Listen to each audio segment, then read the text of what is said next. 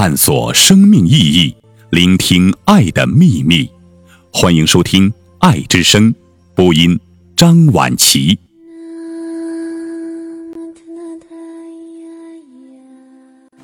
读书不是让人变好或者变坏，而是让我们对人性有一个纵深的理解。梁文道。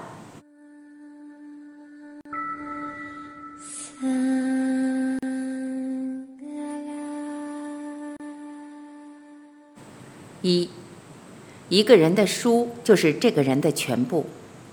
我演讲的题目是“我的灵魂，我的书”，副题是“阅读作为一种精神操练”。操练就是做锻炼、体操的意思。让我先从一个故事说起，我很喜欢这个故事，百讲不厌。这是一个真实的故事。话说有一年，一个美国小伙子考上了哈佛大学。念工程，他很高兴。哈佛大学第一年的课程跟美国许多大学一样，有一个核心课程。所谓核心课程，就是新学生进校不是上专业课，而是上全体学生都必须要上的公共课。这些课的内容可能千奇百怪，什么都有。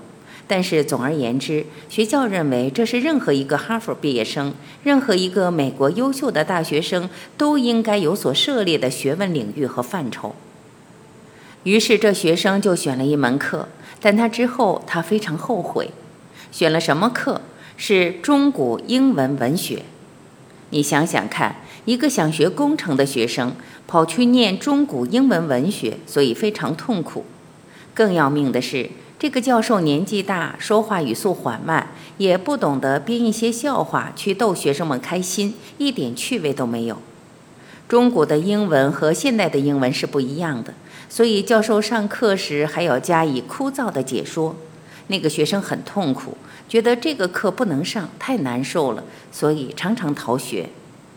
好不容易上完了一学期的课，放暑假了，他很高兴，他要打散工挣钱。就在学校附近的一家旧书店找了一个兼职，他干什么呢？这种书店常常收到电话，被叫去别人家里收一些旧书回来，然后出售。他就干这个。他不是去估价，而是上门去看那些书得用多少箱子和多少人去搬，就帮忙干这个。有一天，他接到一个电话。老板派他去哈佛所在的美国波士顿剑桥镇旁边的一个花园洋房，挺好的一座房子去搬书。他于是就去了。一个老太太开的门引他进来。老太太的脸色有一点忧伤。经过介绍，他才发现这个老太太竟然就是教他那门很沉闷的中古英文文学课程教授的夫人。原来这个教授上完这学期的课后没多久就死了，死了之后留下一屋的书，这些书怎么办呢？这老太太觉得这一屋的书令人睹物思人，她没有办法每天面对着这些书，所以她决定要把它们全部卖掉，于是就卖给了这个旧书店。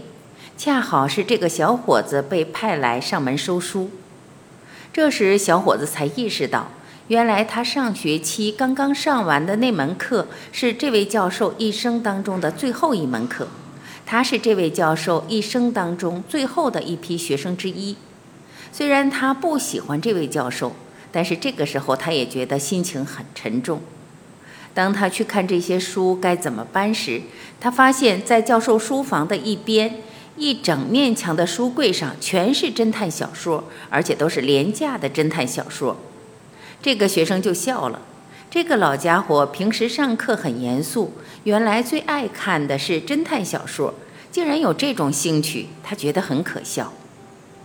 这个书房很雅致，书房后面是一扇落地的大玻璃门，出去就是一个小花园，不是很豪华，但是很干净、雅致，也很舒服、漂亮。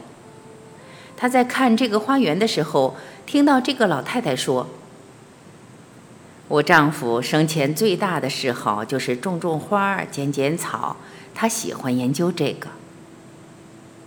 在花园玻璃门旁边又有一两个书柜，里面放的全是一些园艺方面的书籍，包括植物图鉴、各种各样介绍植物、养花种草必备的书。看了半天，这个学生就做了个决定：今天我不搬这些书了。他本来是来看有多少书，然后叫人过来搬的。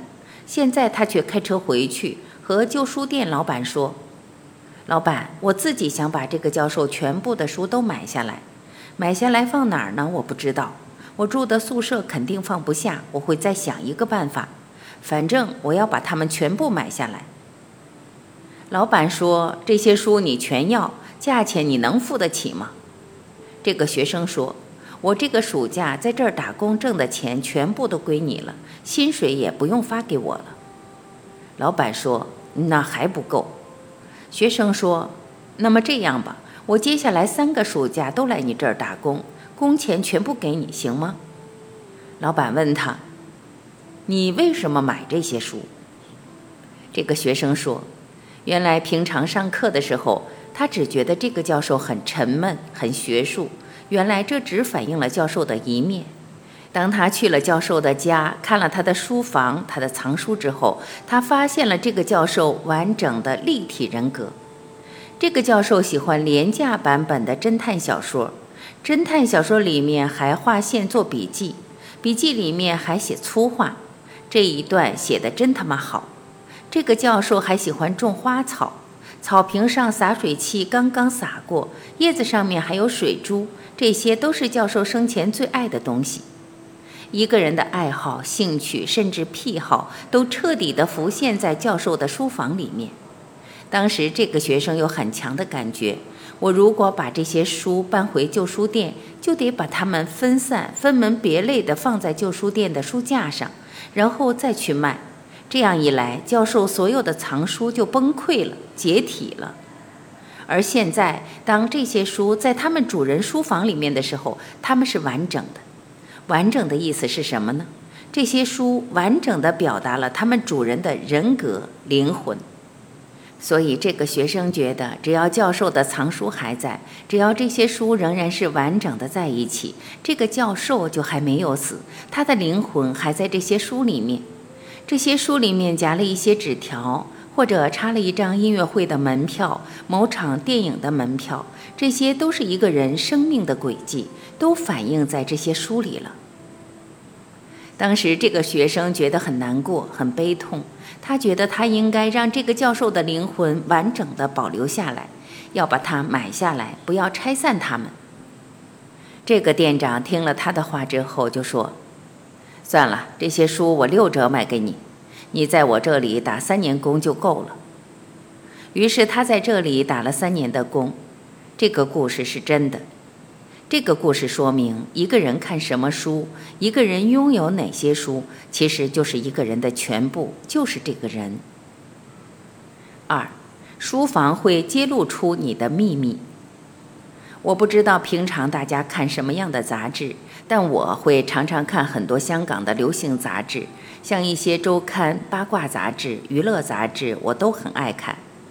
这些杂志里面，通常每一期都会有一些固定栏目，介绍一些名人、家居。例如，介绍一些出自名师设计、特别雅致、特别好的那种房子。这些介绍中的房子内部永远是干干净净，非常漂亮，家具也非常昂贵，意大利、德国名师设计。如果是名人的家，照片上的这些名人都是很骄傲地坐在沙发上，并且呵呵地笑。我发现看了这么久的杂志，看了这么多名人家居采访专栏，我几乎从来没见到过书房。香港有不少的富豪，但是我从来没有见过他们的书房。就算是书房，那个书房也只是虚有其表。它叫书房，其实不是书房。为什么呢？他的书房里面就是一张桌子，书桌上面摆一些电脑、一些文件。书架有没有？有，但是书架上面放的是什么？放的都是照片、奖章等等，没有什么书。就算有，也装不满柜。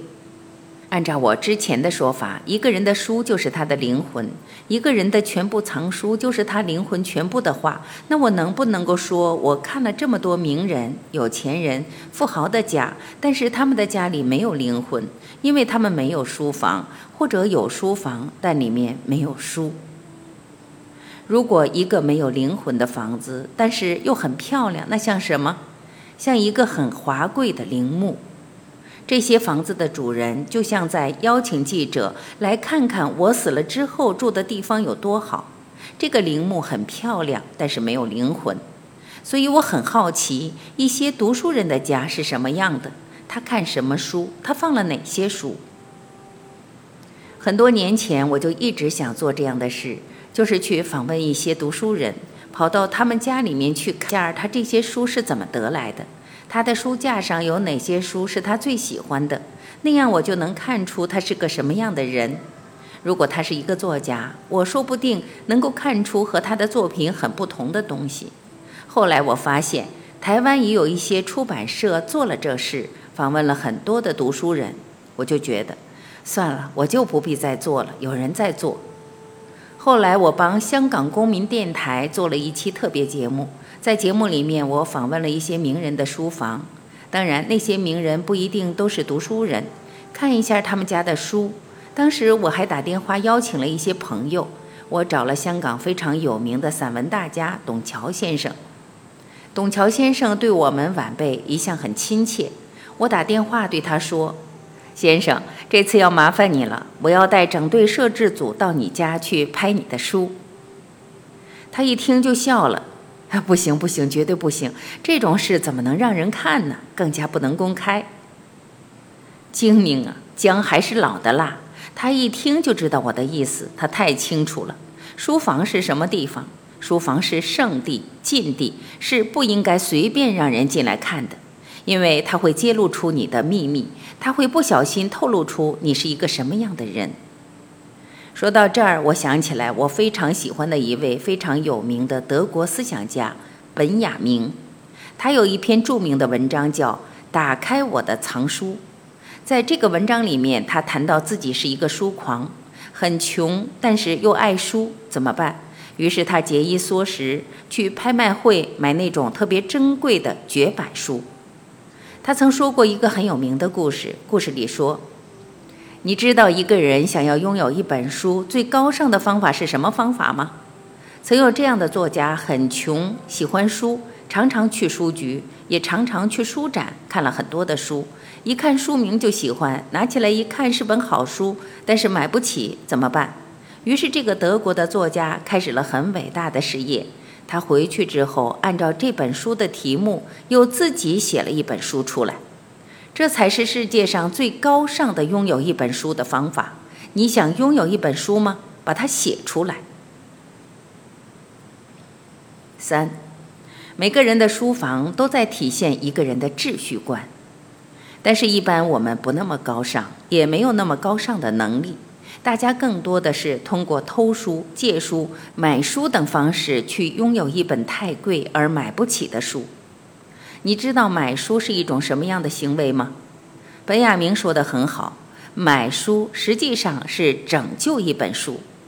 怎么拯救它？你想想看，在市场经济下，一本书其实是一个商品，被标注了价格，在市场上流通。如果一本书绝版了，说不定在二手市场上价格会被炒高，因为它是商品。但当你把一本书买回家里，它就不是一个商品了，商品这一层意义就消失了。每一个人的书架都有自己的秩序。我为什么喜欢看人家的藏书？就是想看他们有什么秩序。如果是英文书，就按字母排，比如按照作者姓名顺序排，按照书名顺序排。有人是按照出版社来排，三联出版社的排这边，河北教育出版社的放那边。另一些人可能是分类，按哲学、宗教、历史、文学分类等等。每个人都有一个秩序，所以每一个人的书房、书架都在体现一个人的秩序观。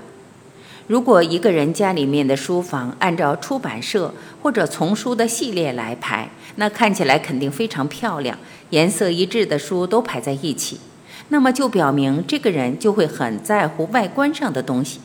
所以一本书被买回来放在自己的秩序里面以后，这个秩序就是一个宇宙、一个世界，和这本书在市场上书店里的位置完全不一样了。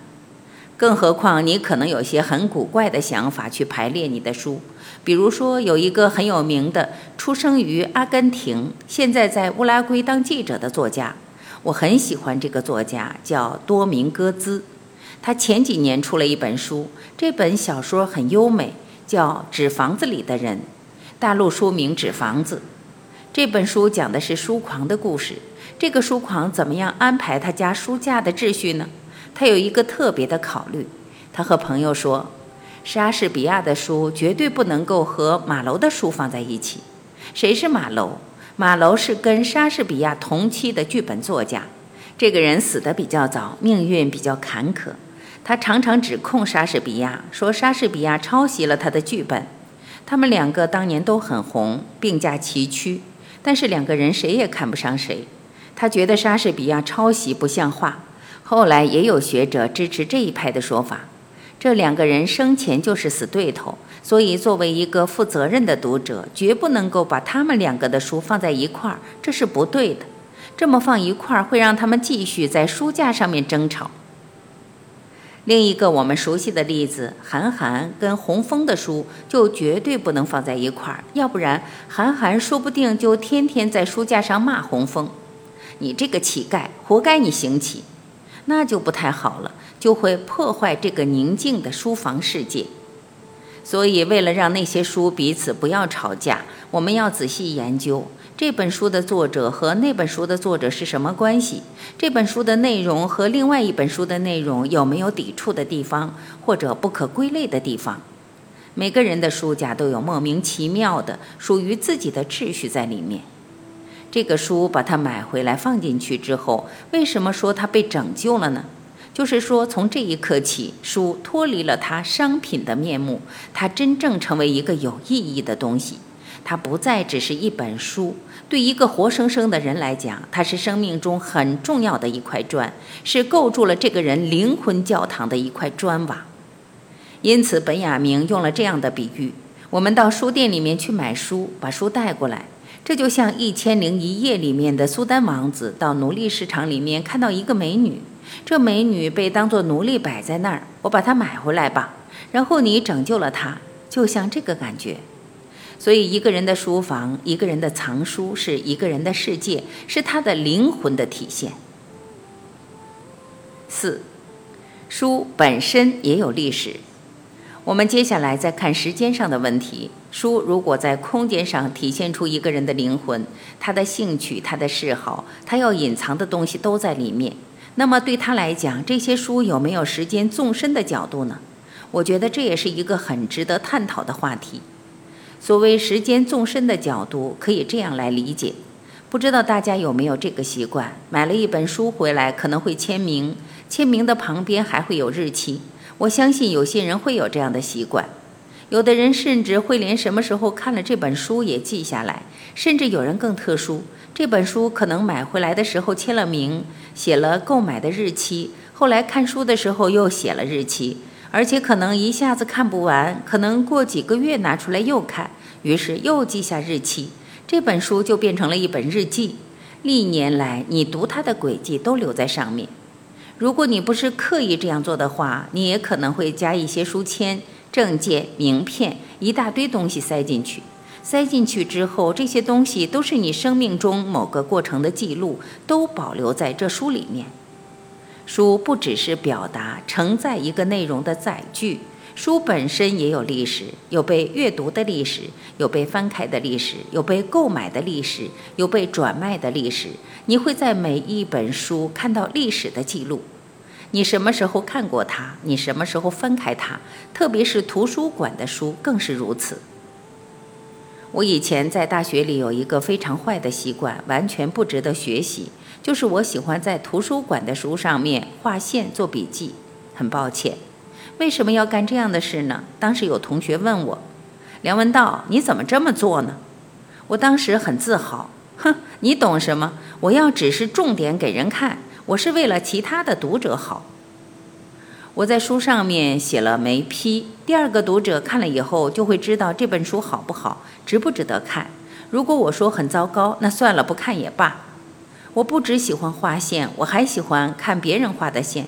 所以我借书给人家的时候，有朋友说：“你放心，我会让它很干净的。”我说：“不，千万别，你最好在上面做点笔记。为什么呢？因为这样一来，我可以看到他怎么去阅读。所以这样的阅读是一种双重阅读。首先是我自己在阅读，第二我在阅读另一个读者怎么阅读，这是一个双重的阅读过程。”假如恰巧那个读者是我认识的人，是我朋友，我就来看看你这个读者注意到什么东西。比如说，他借了一本《红楼梦》回去，回来之后，我发现标的最多的就是贾宝玉出世云雨情那几页，我就知道你是什么样的人了。可能他还会在这几页上画重点，所以这是很好玩的一件事情。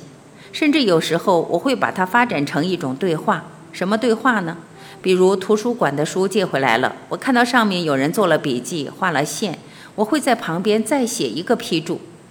这是谁写的呀？你懂不懂啊？你根本就没看懂，就别瞎说好不好？这就等于在书上跟一个你不认识的人，一个不知道是多少年前读过这本书的人进行遥远的对话，而这个对话只有下一个借这本书的读者才能很完整的看到。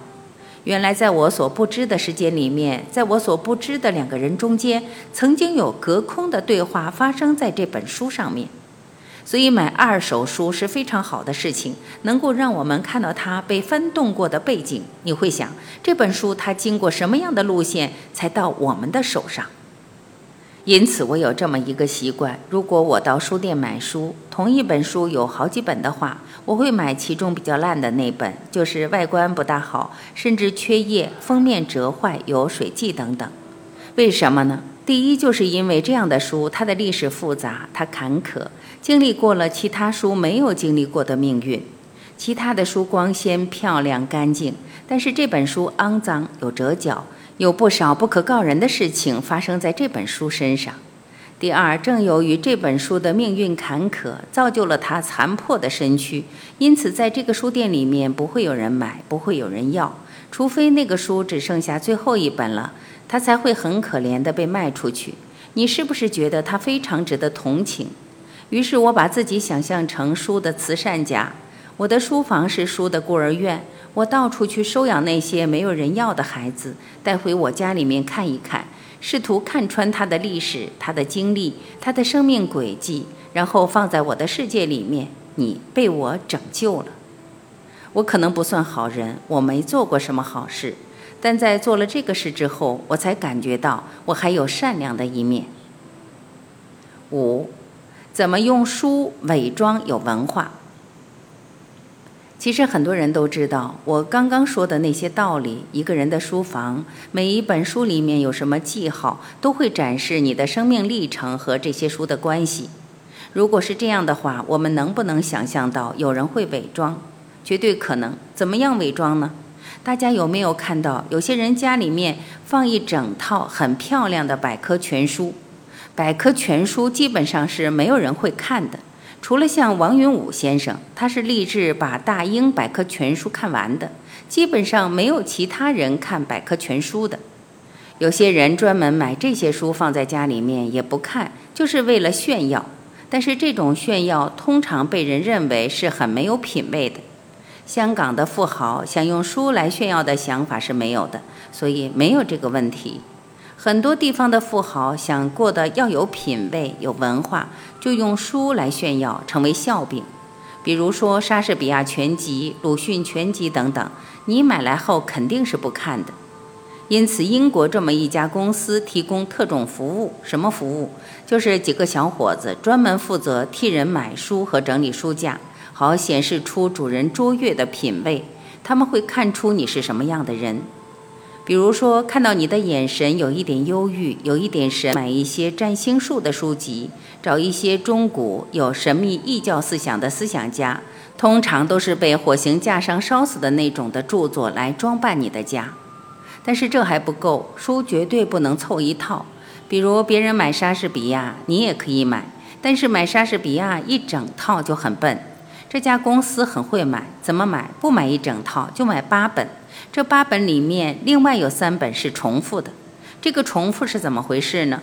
因为有几本的区别在于版本不同，所以在不同的版本里面有几位专家帮你在上面划线，表示你看过，还模仿出一些好似不经意的折口，仿佛有些人夏天喜欢穿麻西装，麻西装烫得很直很漂亮，不好看，烫得有点皱，太皱又不行，怎么办？出门之前烫一下，烫完之后撒点水捏一捏，这样穿起来更潇洒。书也是这样。故意折一折，然后又不经意地塞进一两张伦敦高文花园歌剧音乐会的门票，这表示你买这本书或者看这本书的时候，你正在看歌剧。你想想看，假如你拥有这样一个书房，然后你请一个朋友上门来，假设是位异性朋友，你就和他说：“您慢慢看，我去弄杯咖啡。”然后一弄就弄很久，弄个二十分钟。你出来的时候，发现他正在读你的书，一脸叹服的表情，你就微微一笑，哈哈，这就得手了。接下来就是另外一个章节的故事了。所以我一直考虑，我将来做不了电视节目了，年老色衰了。虽然我现在也没有什么色，干不了这一行了，我就开一家这种公司。因为我知道现在中国的富豪越来越讲究文化品味，住豪宅、洋房。那些豪宅洋房的名字都很有盛唐的景象，很有品味的感觉。他们一定需要这种特别服务的，我将来就开这样的公司服务他们。六，所谓的阅读就是让人得到自由。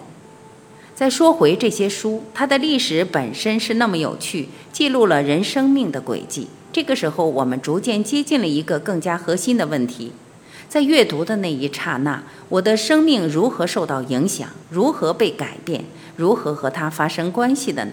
到底什么叫做阅读呢？其实，所谓的阅读，我可以借用法国思想家布朗基的话：所谓的阅读，就是让人得到自由，让作品得到自由。为什么？我们每个人读书的时候，几乎都有这样的经历。你会发现，有些书是读不懂的。很难接近，很难进入。我觉得这是真正意义上、严格意义上的阅读。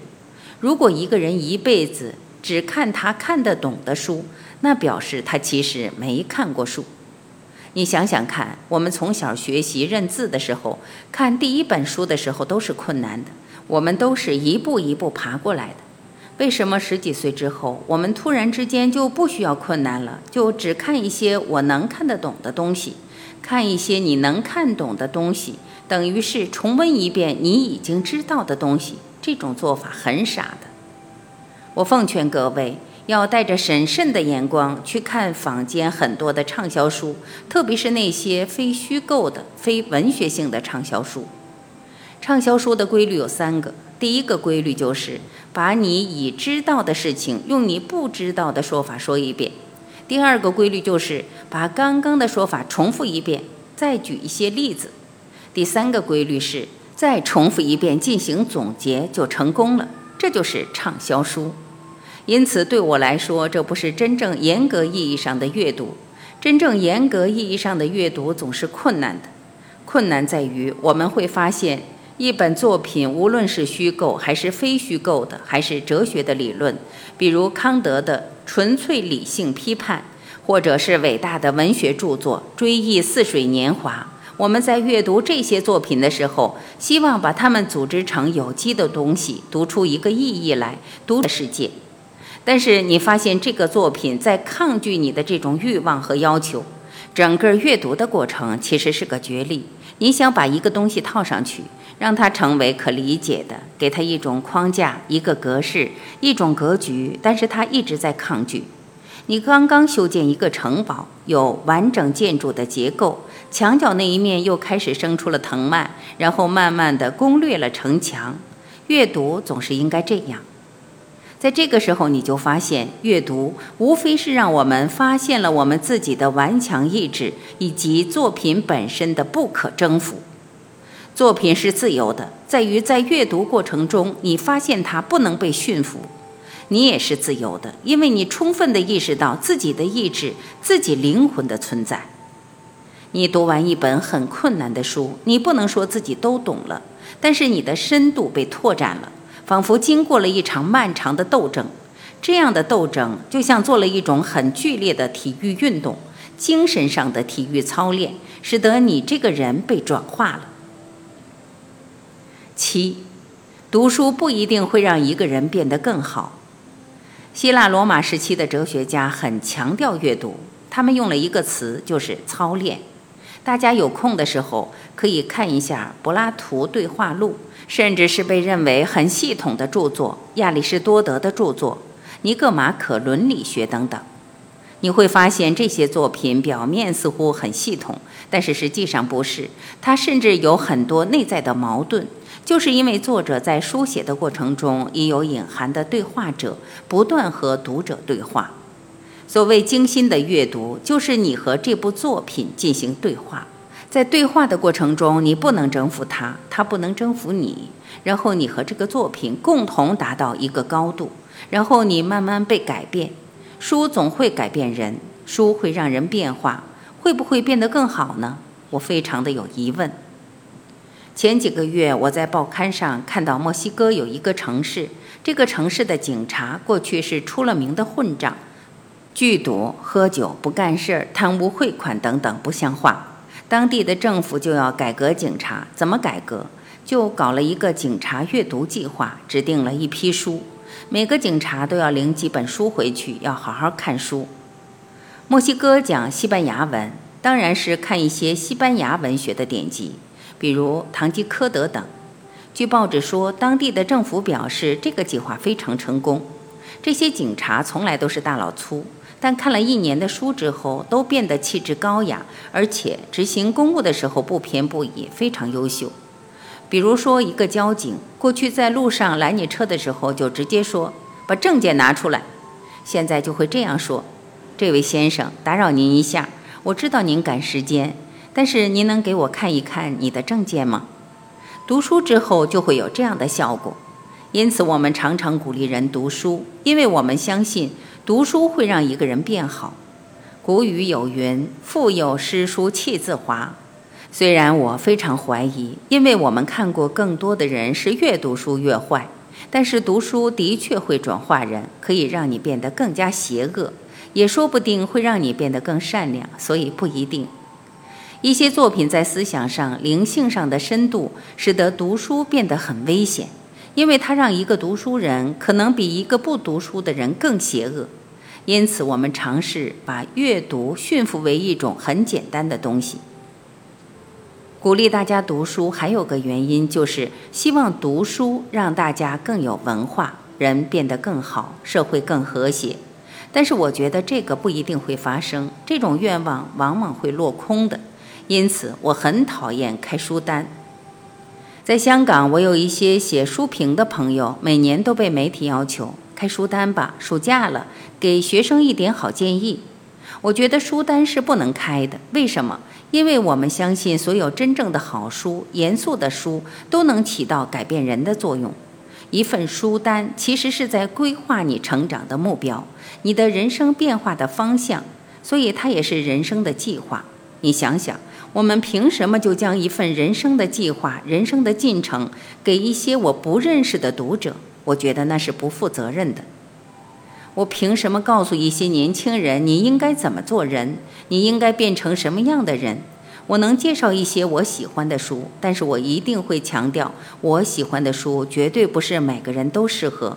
我人生的方向，我的规划绝对不可能适用于所有的人，那是不可能的。所以列一些书单出去推广是很霸道的行为，我是反对开书单的。八，要看一些邪恶的书。另外还有一点，也是大家平时很容易有的俗见，就是认为读书应该读一些引人向上的书、励志的书籍，例如推荐看一些名人的传记，看看这些人怎么奋发向上、努力向前，最后成为一代伟人等等。我很反对年轻人看太多这种励志书。为什么？我发现一个人读励志的书籍多了，就会变成傻子，就是励志力过头了。无论遇到任何困难、任何问题，他就想到要勇往直前，排除万难，不怕牺牲。他没有考虑到是不是自己错了，是不是一开始自己的决定就有些问题。他不管，反正他从头到尾就是励志，志气高昂。一个志气太过高昂、太过自信、人生观非常正面的人，其实都有一点傻。他会变得对世界的看法很单向、单调，对人生的看法也很单一，就是只从正面看问题。他从来不知道世界的复杂、人生的阴暗。所以，我认为一个人在年轻的时候有机会就要看一些邪恶的书。我心目中最伟大的邪恶作品就有几本，《金瓶梅》也有这种效果，但是《金瓶梅》还不够邪恶。大家有没有听过法国的萨德侯爵？今天我们讲性虐待的 S.M，那个 S 就是来自他，因为他是个性虐待大王。他写的书充满着各种不堪入目的情节，人吃人，吃排泄物，轮奸、虐杀，种种你能想象到的最黑暗、可怕的东西，他的书里全部都有了。所以他被判精神病，后来死在监狱里。但是二十世纪中期之后，有很多世界级的思想家都非常关注这个人，有很多著名的导演拍他的电影，有人研究他的作品。这个萨德侯爵写书的年代就是法国大革命时期。法国大革命是个什么样的年代？就是全社会都很讲理性。大家知道当时最激进的革命派讲理性讲到什么地步吗？他们认为月份的划分应该是十进制的，即十天是一个礼拜，因为七天作为一个礼拜显得不够理性、不科学，十天才是科学的。他们认为世界的一切都应该是理性的。那么就在这样一个力求理性的年代里面，法国大革命血流成河，人间能够想到的残酷和暴力，都在这个最理性的时代同时发生了。这个时代有伏尔泰、卢梭这些伟大思想家的强调理性的作品流传，但是同时也有萨德侯爵写的那么可怕的书出来。这表明什么呢？理性是有它的黑暗面的。崇高的理性背后，往往就是无尽的血和肉组成的深渊，欲望的深渊。所以，你如果读完启蒙思想家的作品，再去看萨德侯爵，你将看到启蒙的黑暗面，如同站在一个悬崖边上，旁边是光芒灿烂的日出，但是退一步就是万丈深渊，深不见底，而且充满着诱惑。有时候我们看到一些深不见底的东西，会很害怕，但是你又很想知道下面到底有什么。你觉得他再把你拉下去，那是罪恶的。如果一个人很早的时候就意识到人性里面的阴暗、邪恶，知道自己控制不了的那种欲望、那种动力，你就会明白人生很不简单、很复杂，世界很可怕，有很多意外，很多我们不能控制的东西。然后你有可能变成性格比较平和的人，至少你不会再犯傻。所以阅读是一种精神操练，阅读能够改变我们自己。读书不是让人变好或者变坏，而是让我们对人性有一个纵深的理解。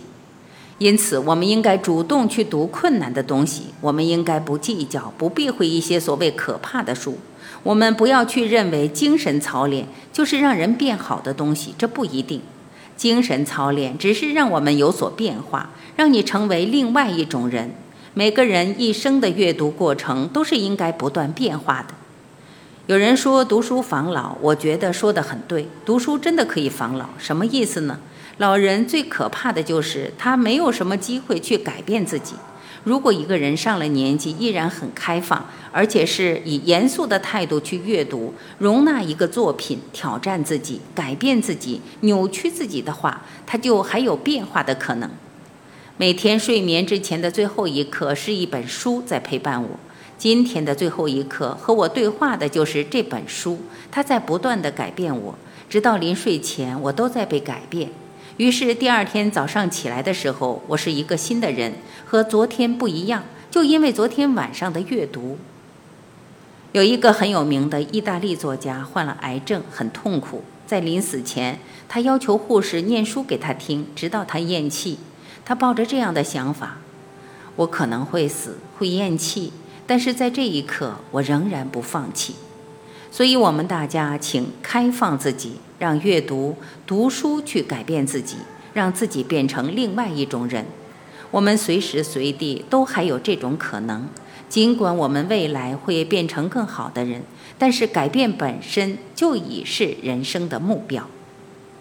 我暂时先说到这儿谢谢。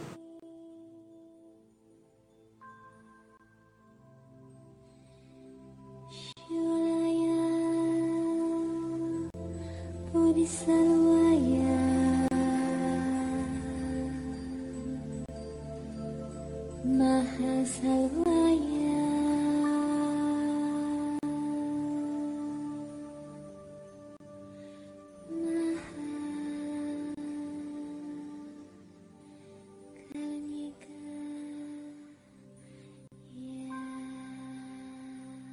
感谢聆听我是婉琪再会。